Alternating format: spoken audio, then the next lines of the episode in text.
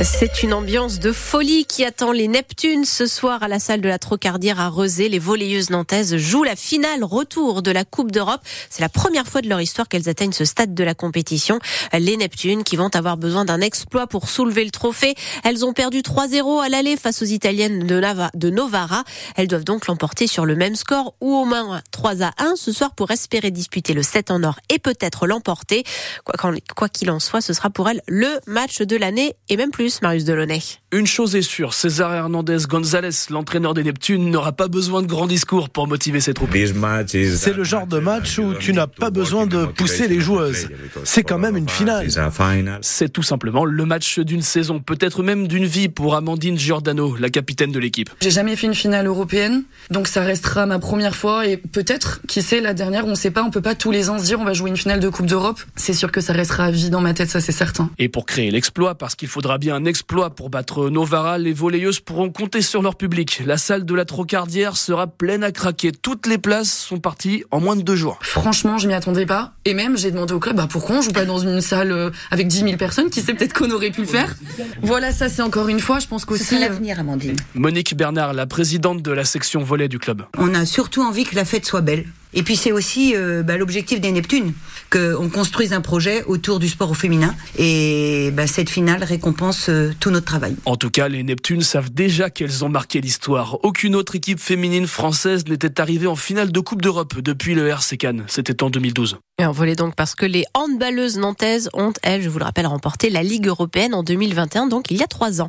Que s'est-il passé hein, tout au nord de la Loire-Atlantique à Soudan? Un homme de 49 ans a été retrouvé mort à côté de sa voiture. Il dormait à l'intérieur depuis quelques mois, depuis qu'il avait été expulsé de chez lui. Le début de l'enquête n'a rien montré de suspect. L'hélicoptère de la sécurité civile a survolé le littoral de Saint-Nazaire hier soir après la disparition d'une personne qui se trouvait sur la plage. Une dizaine de pompiers ont aussi participé aux recherches. Euh, finalement, cette personne a été vue en train de sortir de l'eau. Euh, c'est ce qu'a indiqué la police municipale. C'est une étape décisive hein, qui a lieu cet après-midi pour l'inscription de l'IVG dans notre Constitution. Avec le vote au Sénat, après l'adoption par les députés de la liberté garantie du recours à l'interruption volontaire de grossesse plutôt que du droit à l'avortement.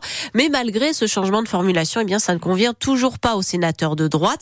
Et le résultat du vote est incertain, Joséphine Ortuno. Pourquoi une liberté serait-elle plus garantie qu'une autre? C'est ce qui gêne les piliers républicains Philippe Bas et Bruno Retailleau qui déposent un amendement ils veulent supprimer le mot garantie derrière le mot liberté. Selon l'entourage de Gérard Larcher, le président LR du Sénat, cette liberté garantie risquerait d'empêcher les soignants de faire valoir leur clause de conscience et donc de pouvoir refuser un avortement.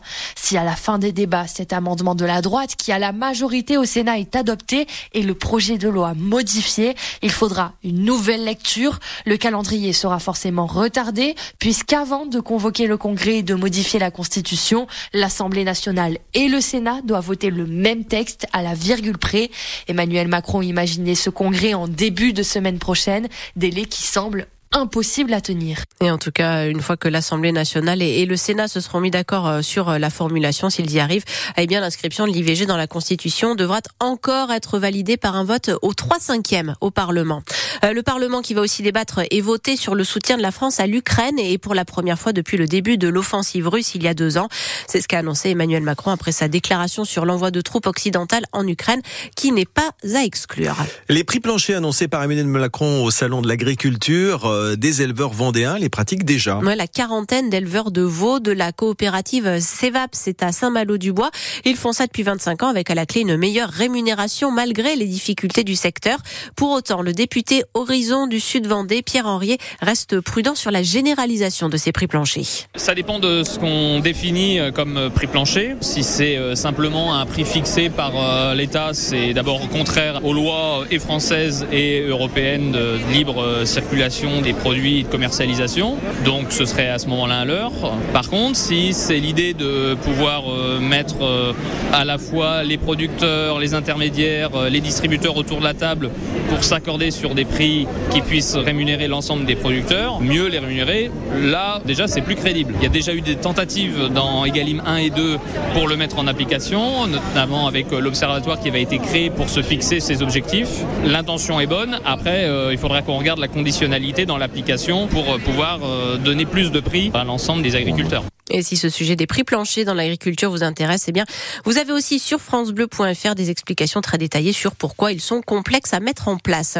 Je reviens au sport avec les handballeurs nantais qui sont déjà qualifiés pour les quarts de finale de la Coupe d'Europe. C'est grâce à leur victoire en Pologne contre Jabzé, conjuguée à la défaite des Allemands de Hanovre. Les moins de 19 ans du FC Nantes sont en Autriche. Cet après-midi, ils jouent les huitièmes de finale de la Ligue des champions des jeunes contre Salzbourg. Et puis les filles de l'équipe de France de foot jouent, elles, ce soir la finale de la première édition de la Ligue des Nations féminines. Elles affrontent l'Espagne, autrement dit, les championnes du monde en titre.